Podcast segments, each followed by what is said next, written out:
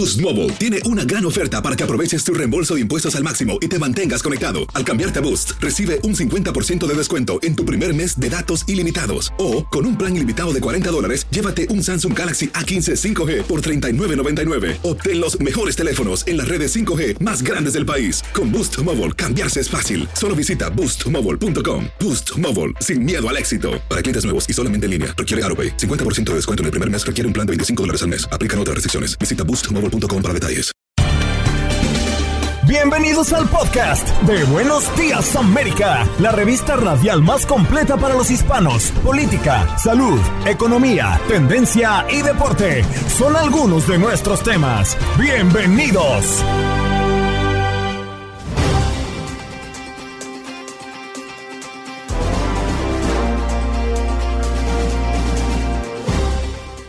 Hola, soy Andreina Gandica y este es el podcast de Buenos Días América. Jorge Martínez, analista político vocero de Iniciativa Libre, nos acompañó en la mañana del día de hoy para hablar de Mike Pence, que inscribe su candidatura y se convierte en un nuevo rival de Trump y DeSantis. En nuestro segmento Unidos Somos Uno, conversamos con la doctora Cristina Balinotti, psicóloga especialista en psicología social y familiar. Suicidio en adolescentes. ¿Qué dicen las cifras? Y si existe alguna diferencia entre los índices de suicidio entre jóvenes latinos y el resto. ¿A qué se debe? Sara DeCous, asesora legal adjunta de la Oficina de Asesoría Legal de la Comisión para la Igualdad de Oportunidades en el Empleo de Estados Unidos, nos habla de esta nueva ley de igualdad para las trabajadoras embarazadas que entrará en vigor el próximo 27 de junio. Nuestro periodista Edwin Petit desde Washington, D.C. nos habla de este jet privado que estuvo fuera de control, una explosión sónica y un mortal accidente. ¿Qué es lo que se sabe? En los deportes, Aldo Virol Sánchez para hablarnos de la final de la NBA que está encendida. También lo que ha pasado en el béisbol de las grandes ligas, el fútbol internacional y el fútbol mexicano. ¿Qué pasó? Las noticias relevantes. Las historias destacadas. El resumen de lo más importante. Estos son los titulares.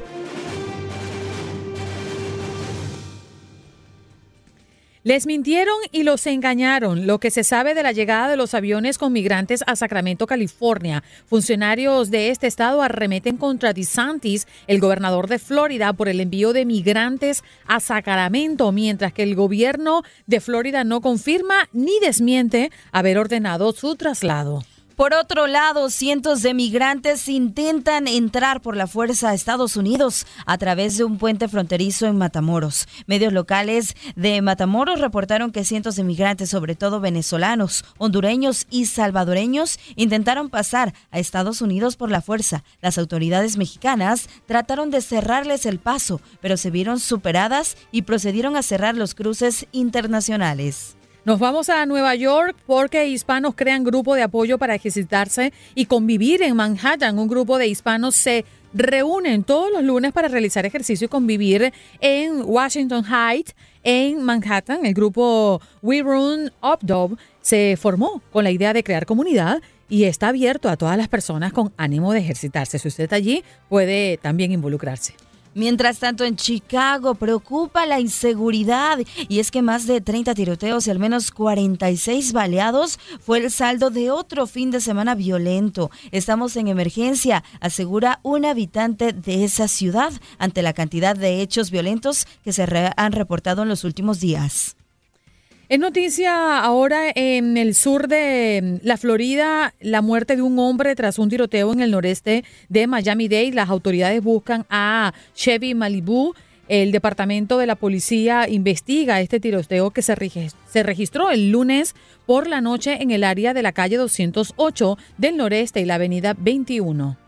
Lo que hace la luz del mundo frente a su templo para callar protestas contra su líder preso en una manifestación de exfieles. El domingo en el epicentro de abusos sexuales de esa congregación, su casa de oración en el este de Los Ángeles, la iglesia implementó varias tácticas para intimidarlos, de acuerdo con los organizadores de la protesta. Tienen miedo, tienen miedo, pensaron que no íbamos a venir a poner este tráiler, dijeron el ex pastor Héctor Vera, criticaba con un megáfono, una de las tácticas que implementó la Iglesia de la Luz del Mundo y denuncian irregularidades en el Distrito Escolar 94 de Chicago. Mencionan castigos a estudiantes latinos. De acuerdo con la denuncia de dos madres hispanas, sus hijos tuvieron dificultades para continuar con sus estudios en la escuela West Chicago Community High School debido a que se sentían discriminados. Esta información es respaldada por un informe de la Mesa Estatal de Educación de Illinois. El Güero Palma niega vínculos con cárteles y dice que Andrés Manuel López Obrador está frenando su liberación. En su primera entrevista desde que fue arrestado en 1995, Héctor El Güero Palma, considerado uno de los grandes aliados de Joaquín El Chapo Guzmán, dijo en exclusiva a Univisión que el presidente mexicano ha obstaculizado hasta tres veces su salida del penal del altiplano. Y en información deportiva, Ricardo Gareca, el estratega de Vélez Arfil, ha renunciado a su puesto y todo perfila para que sea el nuevo estratega del Club América.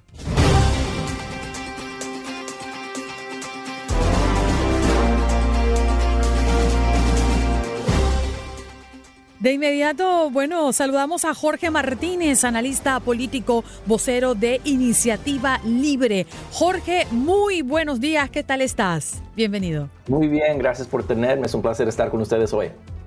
Bueno, Jorge, no descansa la política y menos en estos tiempos, no preelecciones. Y ya es oficial, el ex vicepresidente de Donald Trump, Mike Pence, compite contra su jefe y contra el resto de candidatos por la nominación del Partido Republicano para las elecciones presidenciales del 2024. ¿Cómo ves tú el perfil de Pence pensando en que hoy por hoy Donald Trump parece que marca el liderato en las encuestas en cuanto a republicanos se trata y y teniendo atrás, pisándole los talones y haciendo una fuerte campaña Ron DeSantis, como ya lo estamos viendo.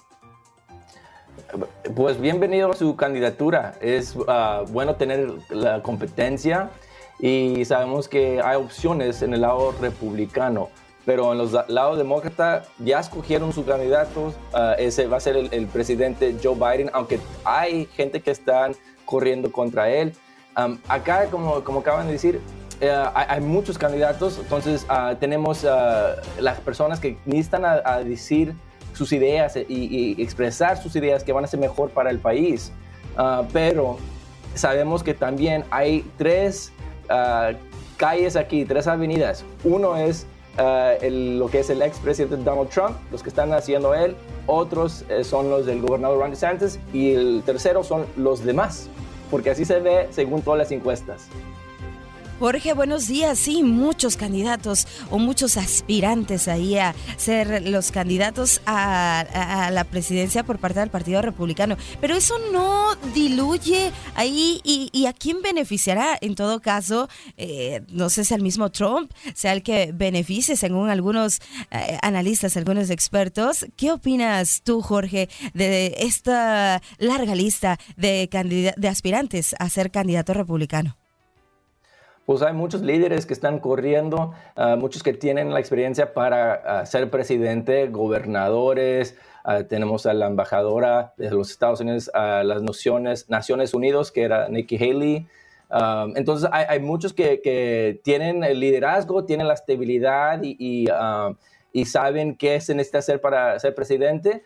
pero vamos a ver que, comenzando en agosto, cuando ya estamos en lo que son los debates, la gente ya va a andar escogiendo quién quiere porque vamos a, poder escuchar a nivel nacional uh, quién, ah, de veras adelante, quién tiene las mejores ideas.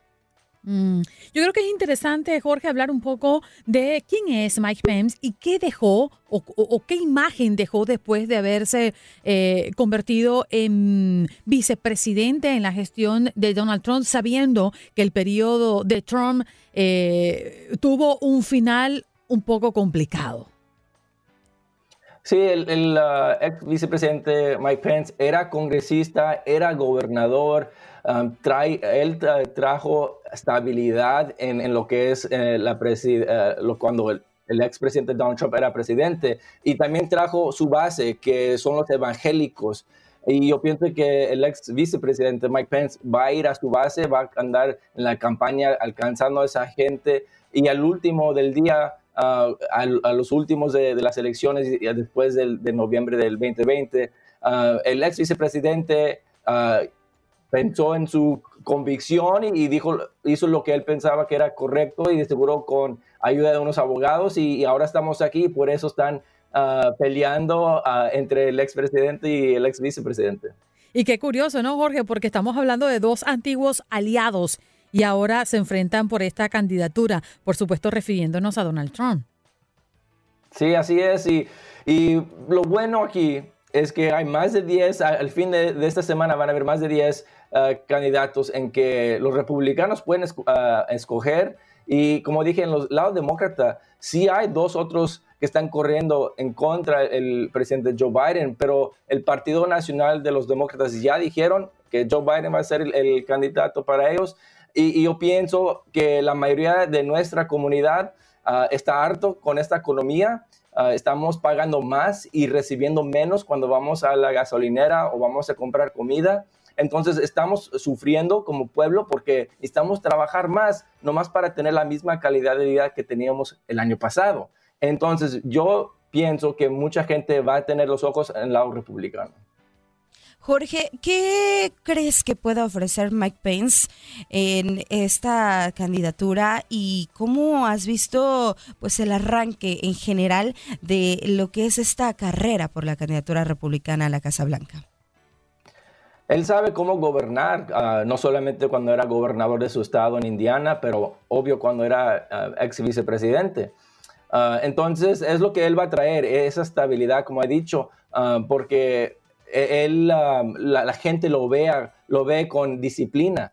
Y, hay otros también que tienen eso, pero eso es lo que él va a traer. Yo pienso que va a comenzar en Iowa ah, y va a buscar ese base que, mucha gente lo, quiere, que viene siendo ah, los evangélicos, ah, los católicos, los cristianos, que, él ayudó a ganar en el 2016 al expresidente Donald Trump. Debemos recordar que Pence es un firme opositor del derecho al aborto que apoya una prohibición del procedimiento en todo el país y ha hecho campaña contra las políticas que reafirman a las personas transgéneros en las escuelas. Bueno, entre otras posiciones que se ha dejado ver alrededor de su mm, ánimo por formar parte de esta lista de republicanos optando por ser eh, eh, eh, el candidato de cara a las elecciones del 2024.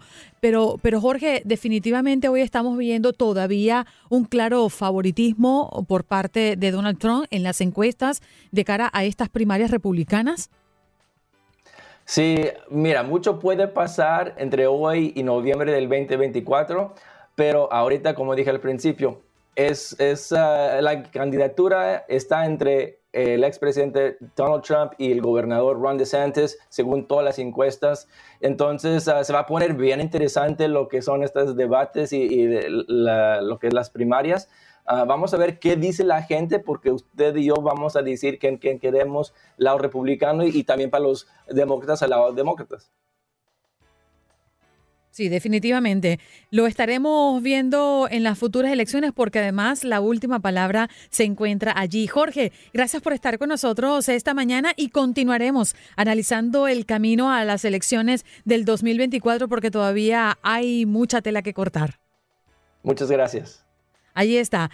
Agradecemos la participación de Jorge Martínez, analista político, vocero de Iniciativa Libre, hablando de Mike Pence, que inscribe su candidatura y se convierte en el nuevo rival de Trump y también de Ron DeSantis, el actual gobernador de Florida, en esa carrera por convertirse en el candidato republicano de cara a las elecciones del 2024.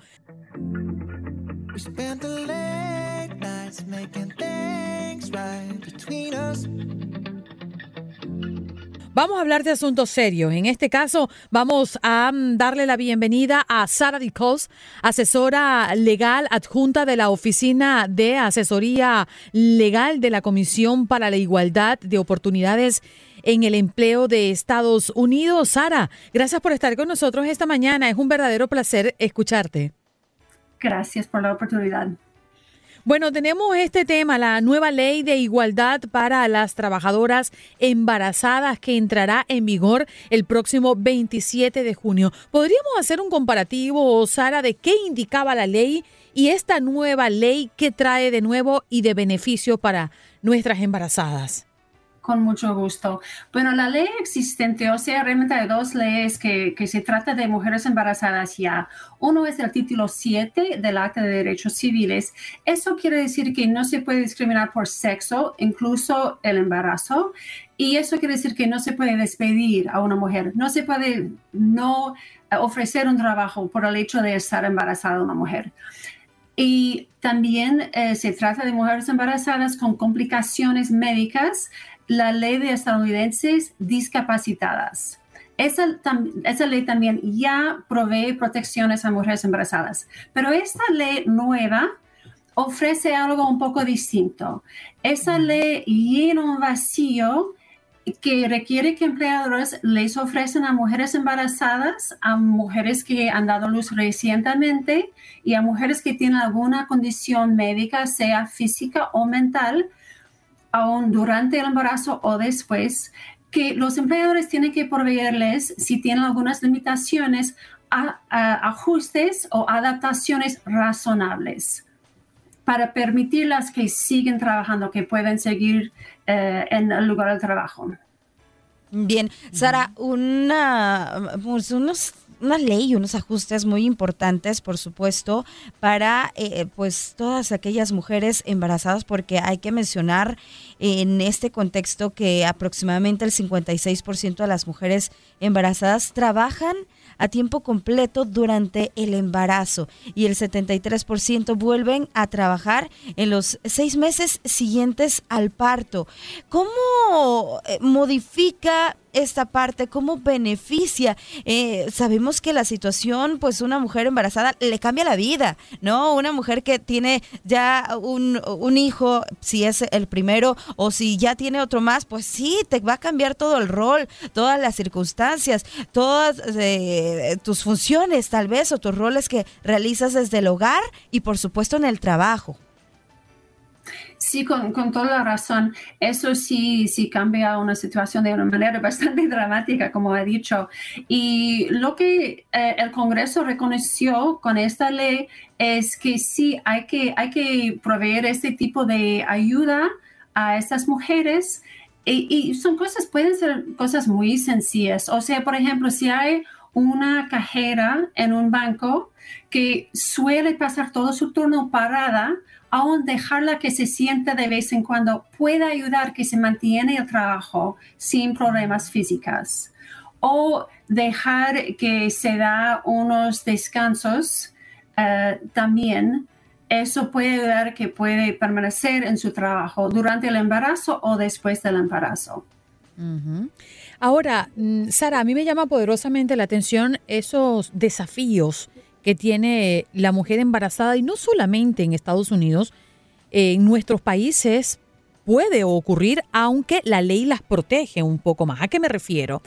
Una mujer embarazada que no tiene trabajo y que va a buscar un trabajo y que califica eh, en su perfil como profesional, pero está embarazada. Y muchas empresas no quieren asumir ese riesgo porque la mujer embarazada naturalmente puede tener malestares que impida que pueda trabajar, puede tener limitaciones de estar parada o quizás extenderle su turno o sus horas de trabajo. En fin, bajo este panorama, Sara, ¿cómo esta ley protege a las mujeres embarazadas?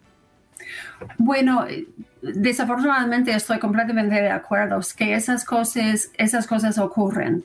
Y, realmente ahora e, es una ley, esta nueva ley es, es un poquito de protección más.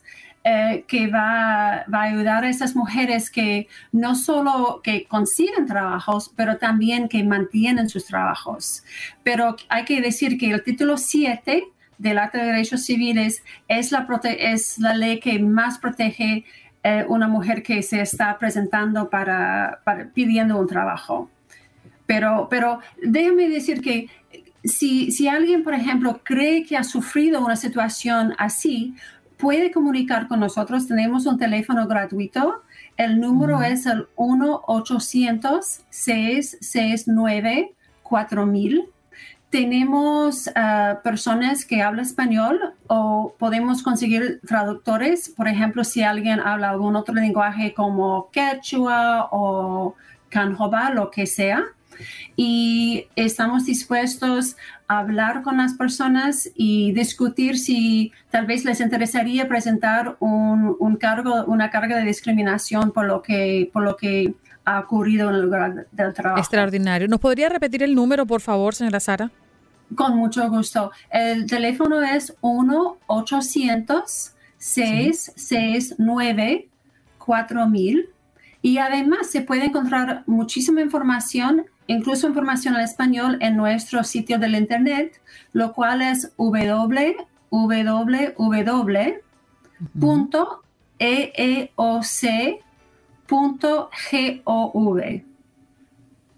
Y, de acuerdo. Sí, y, tenemos, eh, tenemos 53 oficinas en todas partes de los Estados Unidos, así que también eh, se puede encontrar en nuestro sitio de internet donde se ubican todas esas oficinas y invitamos a, las personas que nos encantaría darles la bienvenida a nuestras oficinas para poder discutir su situación actual.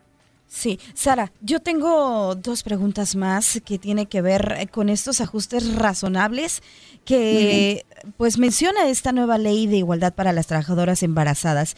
¿De qué se trata? Es decir, eh, si una mujer tiene una condición, una situación diferente, que tal vez eh, se le complicó ahí el, el, tema de salud, se le complicó, eh, no sé, tenga algún problema médico relacionado con su embarazo, que no se haya podido recuperar, se pueden hacer estos, digamos que estos ajustes en el tiempo en el que pueda regresar a trabajar y, va a tener eh, un pago o va, a seguir recibiendo remuneración. Y la otra pregunta es si en algún punto de esta ley contempla mujeres eh, embarazadas que, que tal vez pues estén trabajando de manera ilegal.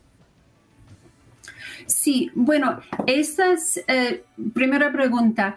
Em, eso depende de la situación. Si alguien em, ya tiene, tiene, por ejemplo, días de vacaciones que ya ha ganado un trabajo, eh, sí, eso podría ser un ajuste razonable, dejar a esta mujer tomar estos días que ya ha ganado o a un día sin pago, pero preservando su, trabajo para que puede volver al trabajo cuando ya se está sintiendo mejor. Eso también es un ajuste, un posible ajuste razonable. Y y perdona, repite la otra pregunta. Sí, la siguiente es para aquellas personas, aquellas mujeres que resulten embarazadas y que tal vez no tengan todos sus documentos, ¿no? Y que estén trabajando así. ¿Qué pasa en ese, en ese caso? ¿Cómo aplica la ley si se contempla para los empleadores algo, algo de esto o de plano quedan desprotegidas? Sí, eh, las leyes federales, incluso el título 7, sí se aplica a mujeres que no tienen documentos para estar en los Estados Unidos. Mm, ahí está. Señora Sara, hemos dejado a través de nuestras pantallas el número de teléfono por si alguna mujer embarazada cree que necesita ayuda o si ha sentido discriminación a la hora de aplicar para un empleo. Ustedes pueden ayudarlo. Vamos a repetirlo al aire. Es el 1-800-669. 4000. Allí lo tienen en pantalla para cuando estemos pues retransmitiendo esta entrevista a través de nuestras redes sociales. Le agradecemos su tiempo y el poder ayudar a nuestras mujeres embarazadas, señora Sara. Estoy muy agradecida. Gracias. Un abrazo para usted. Señora Sara Dicos, asesora legal adjunta de la Oficina de Asesoría Legal de la Comisión para la Igualdad de Oportunidades de Empleo en Estados Unidos, hablando de la nueva ley de igualdad para las trabajadoras embarazadas que entrará en vigor, escuche bien, el próximo 27 de junio. El Departamento de Impacto Social y Sostenibilidad de Televisa Univisión presenta su segmento Unidos Somos Uno, un espacio para la voz de nuestra comunidad hispana. Vamos a recibir a la doctora Cristina Balinotti, psicóloga especialista en psicología social y familiar. Doctora Cristina, gracias por estar con nosotros en este programa nuevamente. Un placer, un placer estar con ustedes. Un tema sumamente delicado, el suicidio, que es una de las tres primeras causas mundiales de muerte de jóvenes. Eso es lo que dice la Organización Mundial de la Salud. ¿A qué cree usted que se deba esto y si cree que las cifras se han incrementado al pasar de los años, doctora? no tiene eh, una sola causa, sino que es un fenómeno multicausal. De hecho, hay varios tipos de motivos para llegar al suicidio. Eh, sin duda, una de esas causas es eh, la vida que llevamos acá, particularmente en los Estados Unidos, que por supuesto se exporta al mundo. Una vida completamente desligada de los hijos durante el día, los niños están, los jóvenes, demasiado en sus celulares.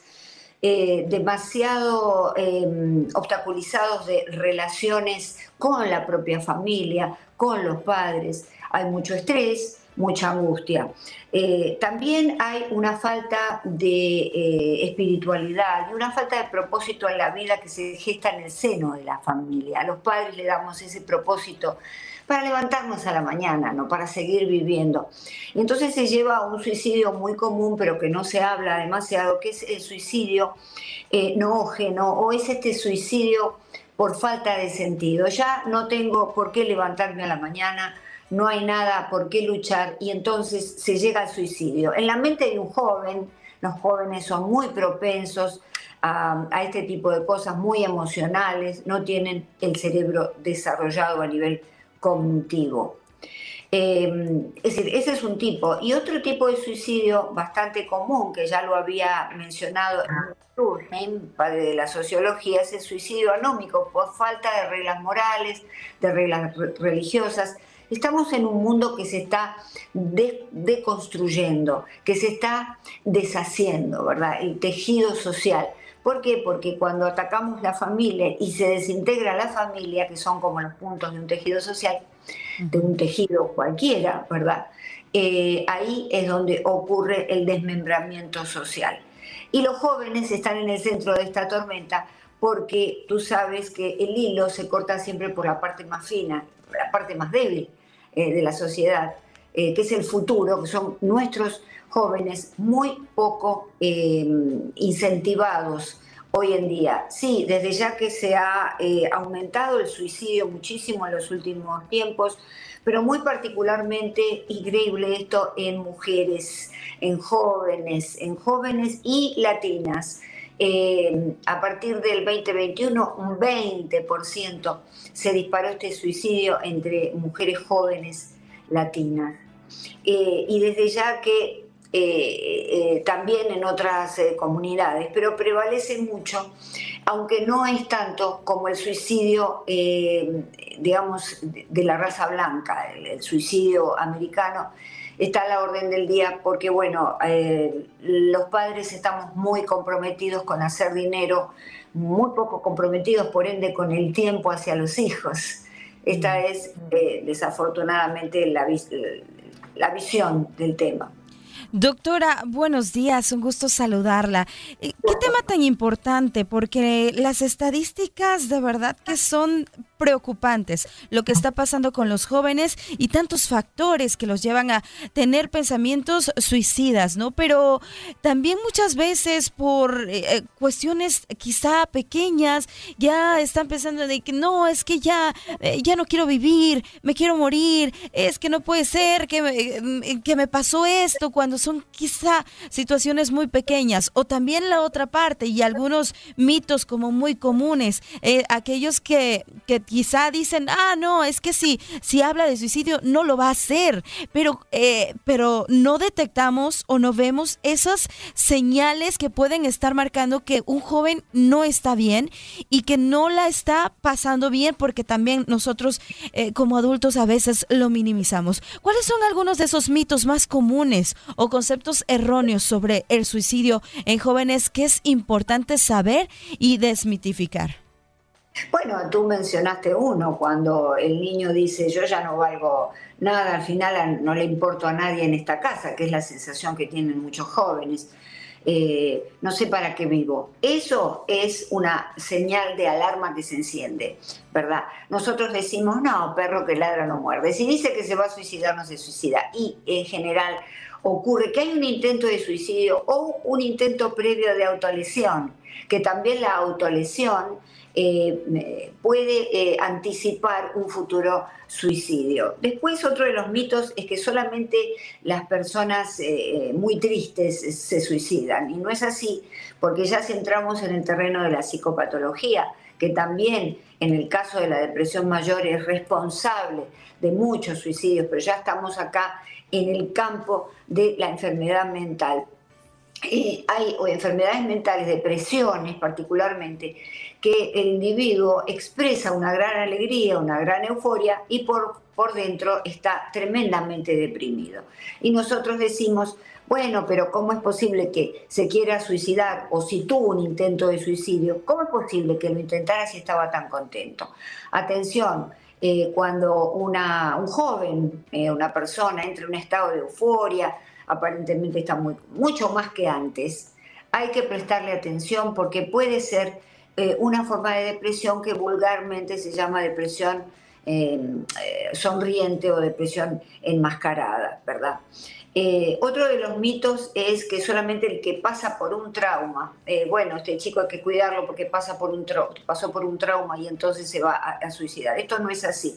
Hay muchos factores genéticos, sociales, de enfermedad mental que pesan sobre, eh, sobre una persona. De hecho, hay un tipo de depresión endógena, eh, es decir, una, eh, una, persona rica, una persona famosa, adorada o adorado por todo el mundo, con mucho éxito en las parejas, se suicida o se siente infeliz, se deprime. ¿Por qué? Porque hay algo adentro del cuerpo la fisiología de ese cuerpo le faltan cosas, le faltan neurotransmisores en el cerebro y la persona, por más que tiene todo, se siente muy mal y puede intentar desde ya un suicidio.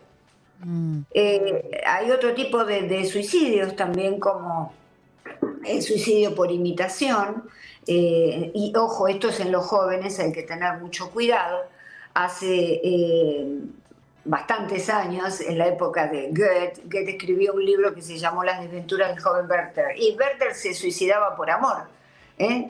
Y resulta que tuvieron que sacar de la venta, de la circulación, esta novela, porque eh, allá en la Alemania de aquella época se habían suicidado más de 50 jóvenes ¿eh? por amor.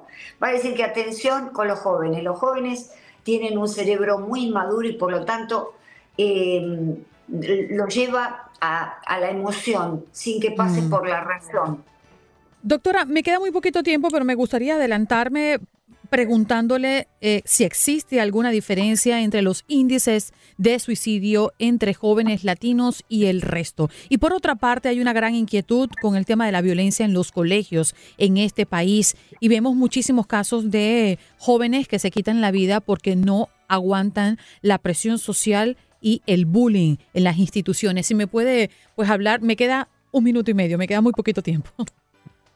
Sí, eh, también puede ser un niño que es sometido a bullying desde ya, que eh, puede llegar eh, al suicidio, siempre y cuando tenga material genético que, que lo impulsa a eso y una familia, atención esto, y una familia que no lo contiene adecuadamente, que cuando llega a la casa eh, no, no, puede hablar con nadie porque en la familia no está el ejercicio del diálogo y no puede contar lo que le sucede. Entonces se lo come, eh, se intoxica, se enferma y finalmente intenta suicidarse. Los niños que están solos. Atención, todo esto eh, es una revisión de la cultura estadounidense en donde los padres no están con los hijos. Se suicidan mucho más los sajones, desde ya los blancos, pero eh, a partir del 2021 subió el suicidio entre los latinos, eh, un 20%. En la pandemia se, vio hasta un 50%.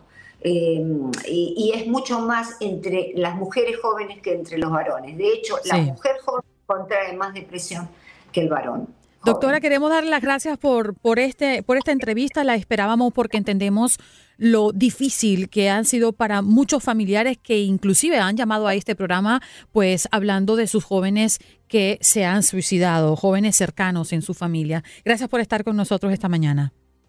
Eh, gracias y el número de la línea de vida y crisis es 988, muy fácil, llamar, hay consejeros de salud en caso que uno de nuestros hijos incurra en esto.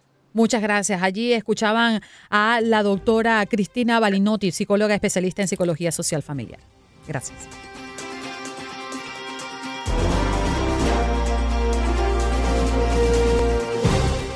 Nos vamos de inmediato con nuestro periodista y corresponsal de Univisión en la Casa Blanca, Edwin Pitti. Muy buenos días, colega. ¿Qué tal le va? Good morning in the morning. ¿Qué tal, Andreina? Muy buenos días. ¿Cómo estás? Un gusto estar con ustedes de nuevo. Gracias. Bueno, mucha expectativa, ¿no? Y muchas preguntas alrededor de este jet privado, Edwin, fuera de control, una explosión sónica y un mortal accidente aéreo. Eh, y obviamente DC se mm, alarmó por este ruido que además fue escuchado fuertemente por la comunidad. Cuéntanos qué se sabe hasta ahora de esto. Sí, Andreina, afortunadamente fue una gran preocupación que se dio no solamente en Washington DC, sino también en los estados aledaños de Maryland y Virginia. Y afortunadamente fue momentáneo, porque estamos hablando de esa avioneta privada Cessna 560 que salió de Tennessee y llama poderosamente la atención porque la ruta final era llegar hasta Long Island en Nueva York. Pero ¿qué pasa? Cuando la avioneta estaba ya casi llegando al aeropuerto MacArthur, que era el lugar para llegar, Aparentemente lo que las investigaciones están diciendo ahora mismo es que la cabina se habría quedado sin el oxígeno suficiente, provocando que el piloto se desmayara. Eso hizo que la avioneta entrara en un estado automático y regresara entonces hacia el punto donde partió en Elizabethtown, en Tennessee. ¿Qué pasó? Cuando regresó, en vez de llegar y pasar por el mar, que fue la ruta inicial, es ahí cuando sobrevuela el espacio aéreo restringido de Washington DC y Virginia, lo que de una vez desató la acción inmediata del Pentágono, que es ahí donde entonces ellos envían un total, Andreina, de seis aviones de combate F-16. De esos seis, solamente dos volaron muy cerca de esta avioneta y trataron de hacer contacto en diferentes ocasiones con el piloto y no tuvieron suerte. Es ahí cuando se dan cuenta que el hombre estaba desmayado, inconsciente, y lanzaron algunas luces de bengala tratando de llamar la atención de este piloto, pero no corrieron suerte. Ellos siguieron esta, esta avioneta privada hasta una zona en Virginia y desafortunadamente fue en una zona montañosa en Montebello donde esta avioneta se estrelló. Desafortunadamente no hubo sobrevivientes, es la información que ha dicho la policía de Virginia y también el Pentágono y sabemos que en ese avión, aparte del piloto, iba una madre de familia, Andreina, también su hija de dos años y la niñera. Oh tremendo, tremendo este accidente. Y Edwin, ¿qué se sabe también de estas personas que viajaban, una familia, de, al parecer, de un empresario?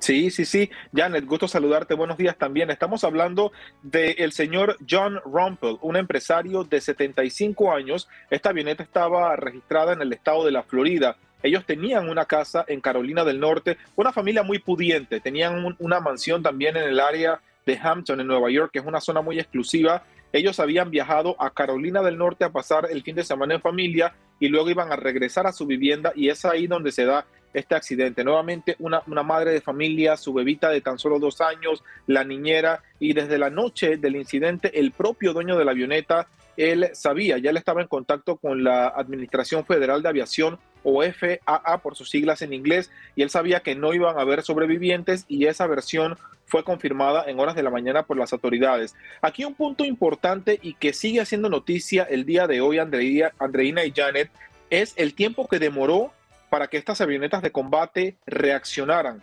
Correcto. Esa, ese comando de seguridad aeroespacial está supuestamente siempre preparado para actuar en segundos, en segundos por la, la, envergadura de la seguridad en esta capital. Sin embargo, les tomó una hora y media reaccionar para ver qué era lo que estaba pasando con esta avioneta privada. Y llama poderosamente la atención porque estuvo muy cerca de Nueva York, que sabemos lo que ocurrió con los atentados terroristas del 11 de septiembre, que eso siempre mantiene a la, a la ciudad en alerta y luego en Washington DC ni se diga, al punto que el propio servicio secreto ya había puesto a la Casa Blanca en alerta, la policía del Capitolio había hecho lo mismo con el edificio que alberga ambas cámaras del Congreso y vemos cómo a estos aviones militares les habría tomado demasiado tiempo y es algo que actualmente el día de hoy, mientras estamos aquí en Buenos Días América, las autoridades lo están investigando.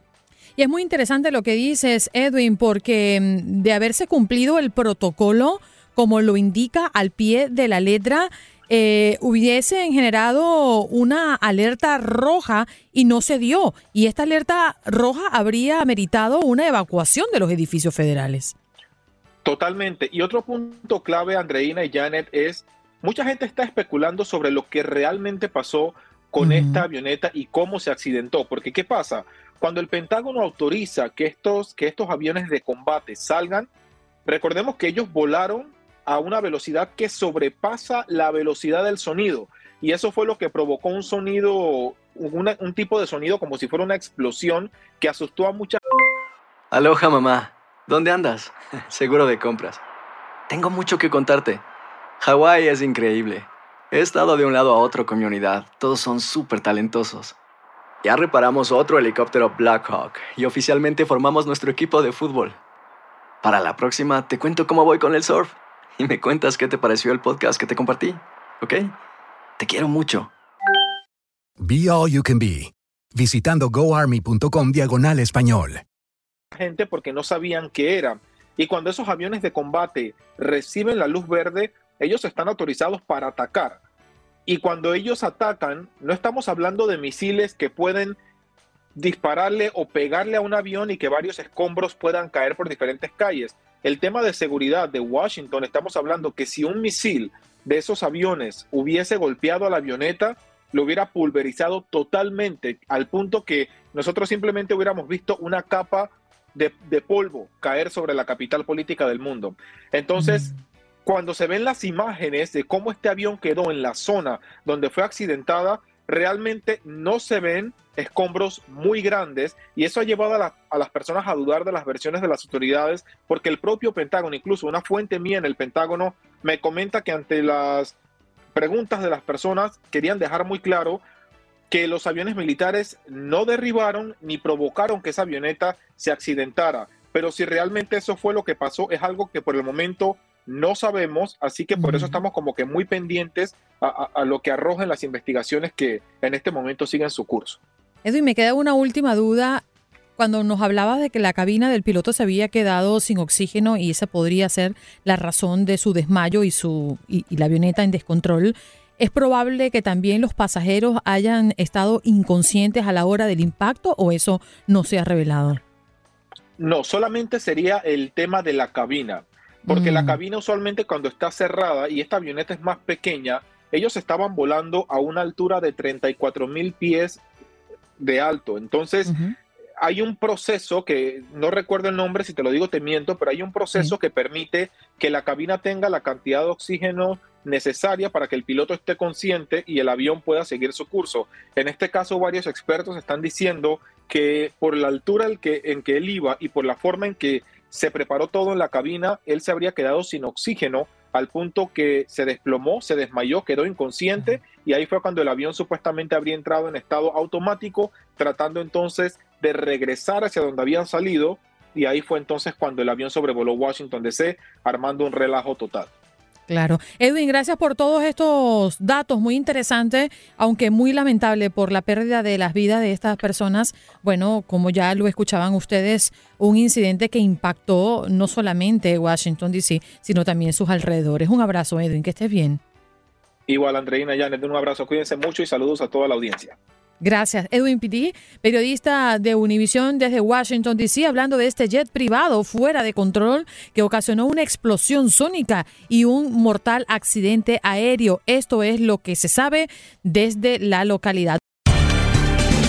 Estás escuchando el podcast de Buenos Días América, la revista radial más completa para los hispanos. Escúchanos en las diferentes plataformas: Euforia, Spotify, TuneIn y iHeartRadio. Tu DN Radio. Vivimos tu pasión. adrenalina, pasión y orgullo. Todo por ser campeones. En Buenos Días, América. Contacto Deportivo.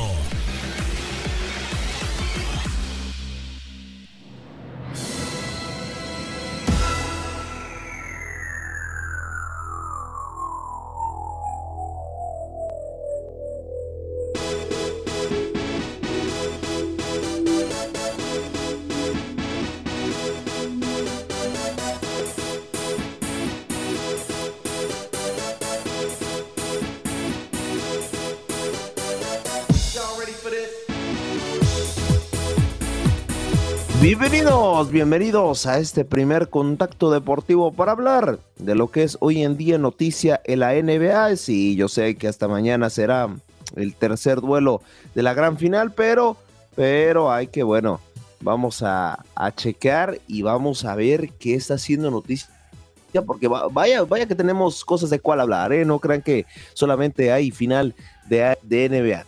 Primero, Giannis Antetokounmpo se hizo presencia en Twitter y, de una manera muy graciosa, porque bueno, parece ser que se enteró de esta estructuración que está haciendo la Liga de Arabia Saudita para atraer obviamente jugadores de élite y darle un crecimiento a su, a, su liga como tal. Eh, esto obviamente, ya sabemos, siempre lo he hecho público que Atento Compo es gran fan del fútbol, del fútbol soccer, y bueno, eh, en Twitter ponía para ahí, eh, que sabiendo que Messi, que Ronaldo y que Benzema, pues estarían jugando en la Liga Saudí para la próxima temporada y dijo, a ver, si están ellos tres, yo quiero ser portero, yo quiero que me llamen, ¿no? Obviamente, a manera de sátira, este jugador pues termina por eh, proponerse como portero para esta liga. Aunque no, yo creo que pues también le podrían pagar lo mismo. Al momento gana 228 millones de dólares por cinco temporadas hay una, pequeña modesta cantidad. Bueno, creo que Benzema recibirá el doble de eso en tan solo un año, entonces imagínense cómo están los salarios por allá. Otra noticia, y esta creo que sí se lleva reflectores de, varios medios, ¿eh? es que Kai, y parece ser que Kai Irving podría convencer a LeBron James de unirse a los Mavericks de Luka Doncic, ¿eh? ojo con el dato. Eh, y reitero, Kai Irving y LeBron James se reunieron eh, pues bueno, eh, eh, es normal, ellos son amigos fuera de las canchas, pero pues los vieron ingresar a un restaurante, pues por ahí obviamente la gente a veces medio, pues como que se quiere meter ahí entre la conversación, los quiere ver y bueno, por ahí Chris Haynes, un periodista relacionado a la NBA, sí ha filtrado que parece ser que mandaron al mismo Kyrie Irving para convencer a LeBron James de unirse junto con Luka Doncic. Imagínense la dupla que podría hacer LeBron James con Luka Doncic. Impresionante ¿eh? lo que podría hacer a ambos eh, jugadores. Pero bueno, al momento solamente son rumores y habrá que ver si hay una postura oficial. Ya ahora sí, tomando un poquito la previa de lo que será el duelo de la gran final entre el Miami Heat y los Denver Nuggets, la serie va empatada una y es que Tyler Hero, así es, el jugador del Miami Heat, parece ser que no llegará al juego número 3 debido, pues ya sabemos que él viene de una lesión, ¿eh? parece ser que no estará para juego número 3, incluso se habla de que esté disponible hasta el juego número 5, así que bueno, vamos a ver si es que se dan las cosas para que el buen Tyler Hero pueda recuperar nivel y bueno, por lo menos estar en la cancha si es que el conjunto del sur de la Florida se lleva el campeonato. Ya para finalizar, ahí les va cuánto gana el campeón de la NBA. Esta información es filtrada por la misma NBA y también por eh, la revista Forbes. Y es que se, bueno, los ganadores de la NBA pues ganan un poquito más de 27 millones de dólares, pero es repartido, ¿eh? Miren, ahí les va. Gana el, eh, obviamente gana el que fue el líder de la competencia en temporada regular, o sea, quien fue el mejor equipo, él se, eh, eso se llevan un poquito más de 770 mil dólares. Eh, los campeones de conferencia se llevan un millón mil dólares. Eh, los mejores segundos, o sea, los subcampeones se llevan prácticamente eh, por ahí un millón mil dólares. El tercer lugar de la conferencia, un poquito más de 800 mil. El cuarto, un poquito más de 600 mil. Y el quinto, un poquito más de 500 mil. Al igual que el sexto, el sexto también se lleva para que nadie los discrimine. Un poquito más de 300 de, perdón, de 300 mil dólares. Ahora también los que llegan a la final, se llevan prácticamente tres, por el simple hecho de llegar, ¿eh? Se llevan tres millones, un poquito más de 300 millones, eh, un poquito más de 3 millones de dólares. Y el campeón, pues bueno, lo redondea casi con 8 porque se lleva un poco más de 4 millones 700 mil dólares, eh, unas eh, módicas cantidades. Pero bueno, así la información en la NBA.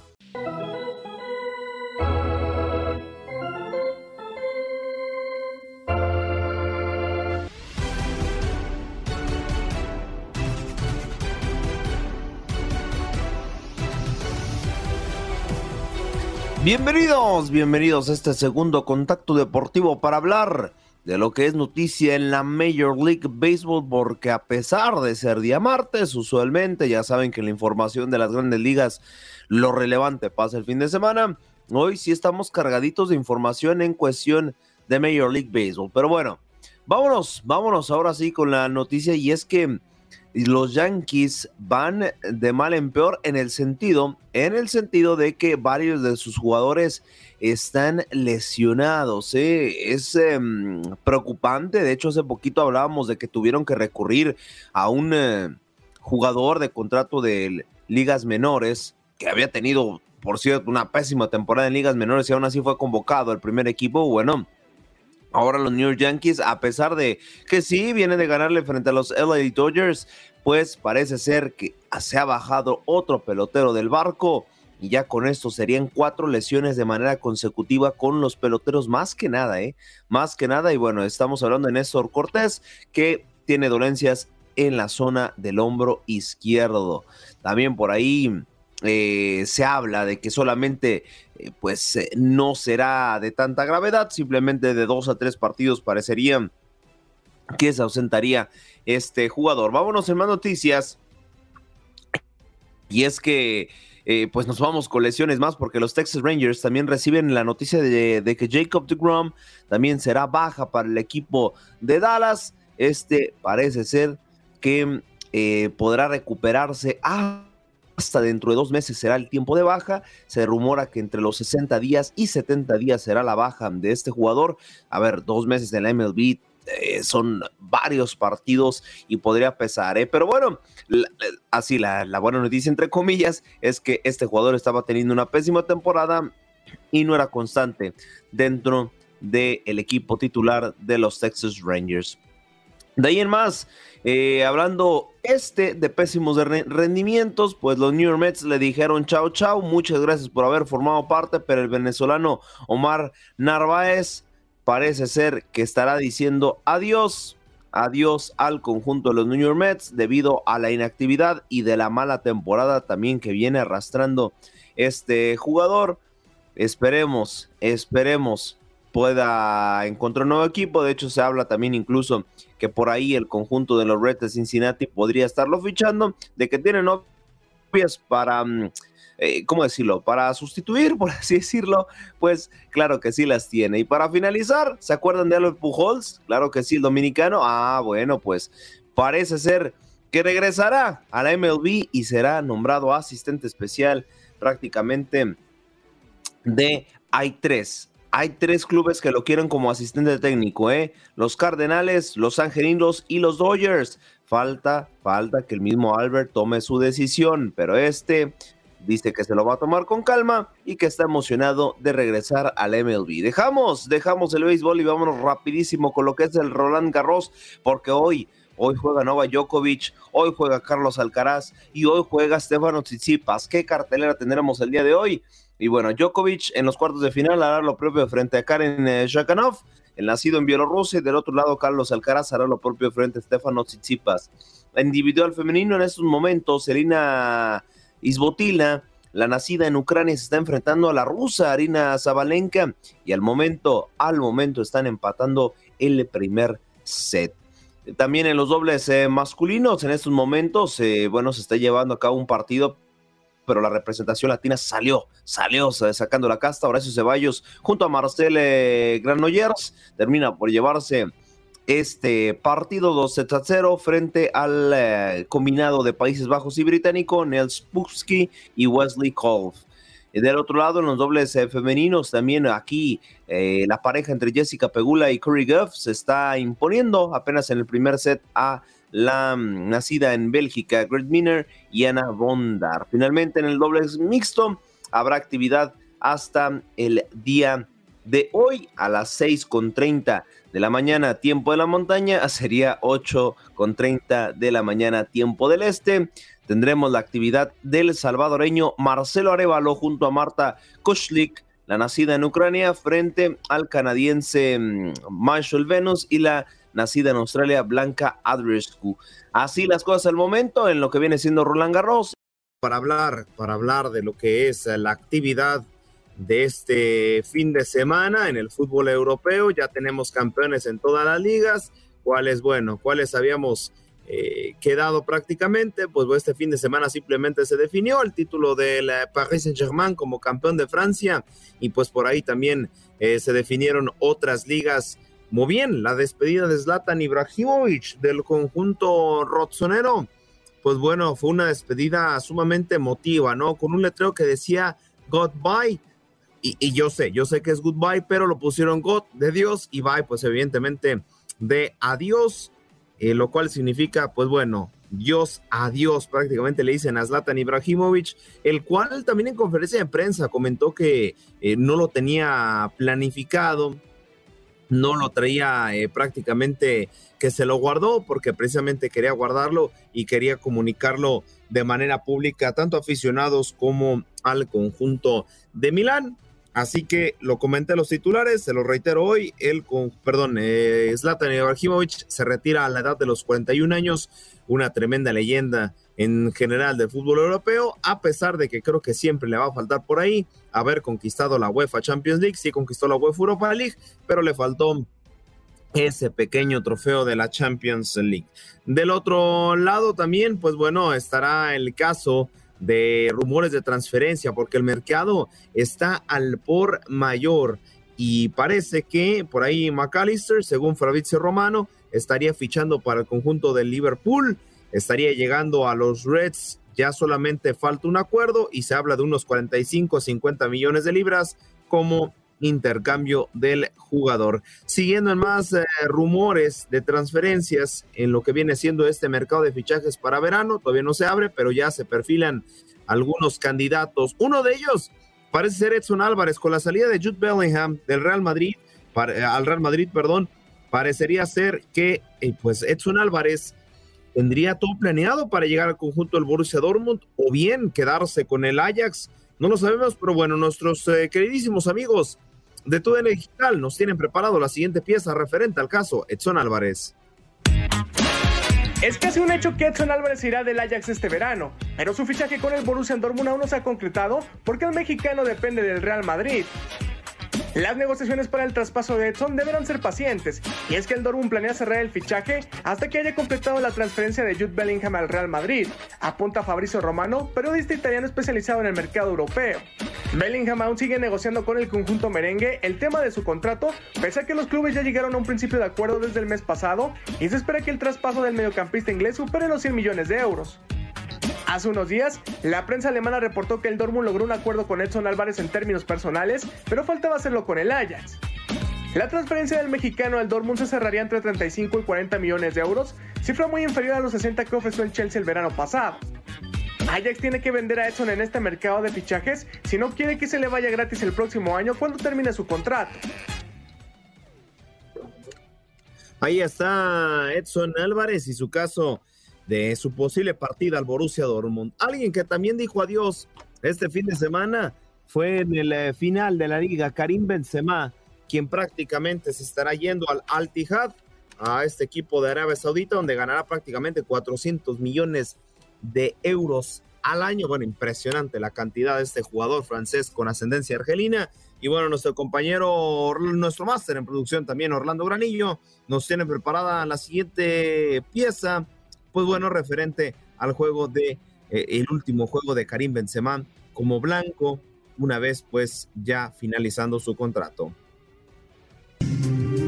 Este domingo el francés Karim Benzema se despidió del Santiago Bernabéu tras 14 temporadas. Los merengues se enfrentaron al Athletic de Bilbao en un duelo muy intenso que terminó con un empate a uno donde Sanset y el propio capitán del Real Madrid anotaron. Una despedida que comenzó desde el calentamiento, cuando el francés dirigió varios gestos de agradecimiento a la grada del Santiago Bernabéu. Durante el partido se corrió su nombre en repetidas ocasiones a la par que sus compañeros le buscaban en cada acción de peligro para intentar que dijera adiós con gol para cerrar una tarde de despedidas. El momento climático llegó cuando un manotazo de Yuri a Militao en un salto dentro del área propició la ocasión perfecta para que Karim se despidiera con gol. Acto seguido, el gato engañó a Unai Simon y firmó su gol número 354 con la camiseta del Real Madrid. Tras la anotación, su técnico, el italiano Carlo Ancelotti, le sustituyó para que el actual balón de oro recibiera el cariño de su afición por última vez. El 4 de junio de 2023, después de 14 temporadas, 25 títulos repartidos de la siguiente manera: 5 Copas de Europa, 5 Mundiales de Clube, 4 Supercopas de Europa, 4 Ligas, 3 Copas del Rey y 4 Supercopas de España, 648 partidos, 354 goles, 165 asistencias y un balón de oro, el 9 con alma de 10 dejará la Casa Blanca. Este martes 6 de junio, el madridismo despedirá a uno de sus consentidos de los últimos años, quien de esta manera cierra uno de los ciclos más exitosos de la historia y deja escrito con letras de oro su nombre dentro de la historia del fútbol.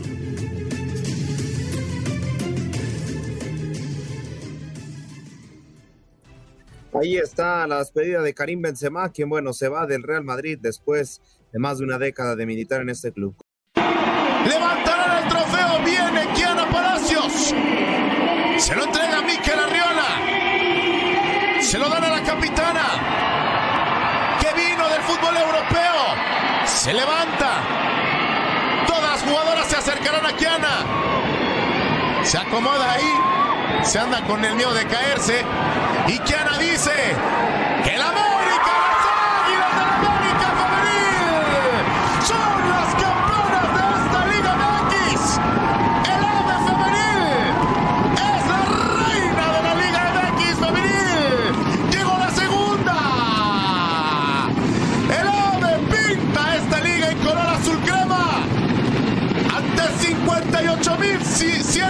58.156 personas levantan el segundo trofeo. Son las máximas jerarcas, barriendo en casa, siendo invictas en el Estadio Azteca. Y tú lo viviste a través de tu DN Radio, donde vivimos tu pasión. Y a algunos les incomoda, pero sí, las Águilas del América Femenil son las campeonas y con esto cerramos otro gran torneo Andrea Martínez donde le damos la cobertura que se merece esta liga que está creciendo a pasos agigantados.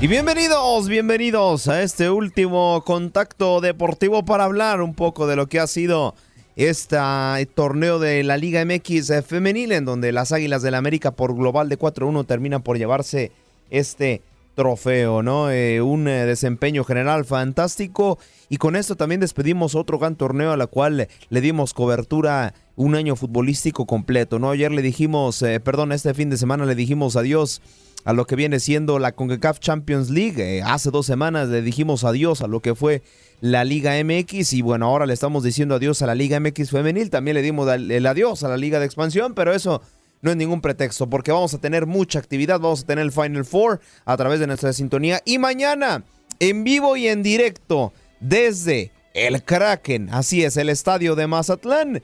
La selección mexicana se está enfrentando ante el combinado Chapín, el combinado guatemalteco, en preparación a lo que será el Final Four de la UEFA Nations League, donde se vendrá el famoso clásico de CONCACAF, Estados Unidos contra México. Así que bueno, así las cosas al momento. Y hablando de selección mexicana, pues está el caso del premundial sub-20, ¿no? En donde la selección mexicana femenil se enfrentó al conjunto de las barras y las estrellas igual femenil sub-20 en la final La, ambas se clasificaron directo al Mundial de Colombia 2024, el Mundial Sub-20 femenil, y bueno, México terminó por llevarse la victoria 2 por 1, lo que fue la revancha de para empezar, de lo que fue la sub-17 y también la revancha de lo que fue el año pasado, cuando, bueno, me parece que la mm, selección mexicana femenil sub-20 ni siquiera llegó a la gran final, fue Canadá, Estados Unidos. Ana Galindo, la estratega de este combinado, pues bueno, habló precisamente de esto, de lo que fue un proceso y una revancha, entre comillas, frente a los Estados Unidos. Bueno, creo que desde que se plantearon los objetivos sabíamos que la base era el trabajo en equipo, la participación de todas y cada una de las jugadoras, las que participaron los 90 minutos, las que no tuvieron minutos el día de hoy y de todo el cuerpo técnico y staff que, estamos ahí rodeándolas y ayudando a que las cosas se les faciliten, ¿no? Darles las herramientas para que puedan conseguir o que pudiéramos conseguir este, este trofeo, que creo que es fruto de, del esfuerzo de mucha, mucha gente. Y bueno, ¿qué, ¿qué, se les decía? Ellas tenían muy claro que hoy era una revancha para las que nos tocó en sub-17 perder la final el año pasado, que muchas repitieron.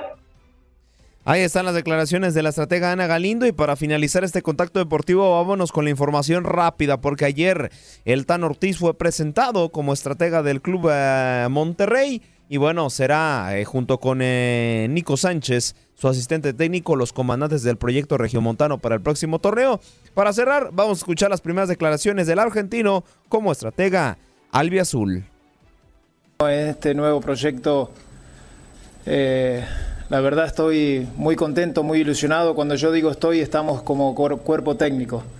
Eh, desde el primer momento que tuvo ese contacto Tato con nosotros, no se la hicimos difícil. Decíamos que teníamos, muchas ganas de estar en, una institución como Monterrey.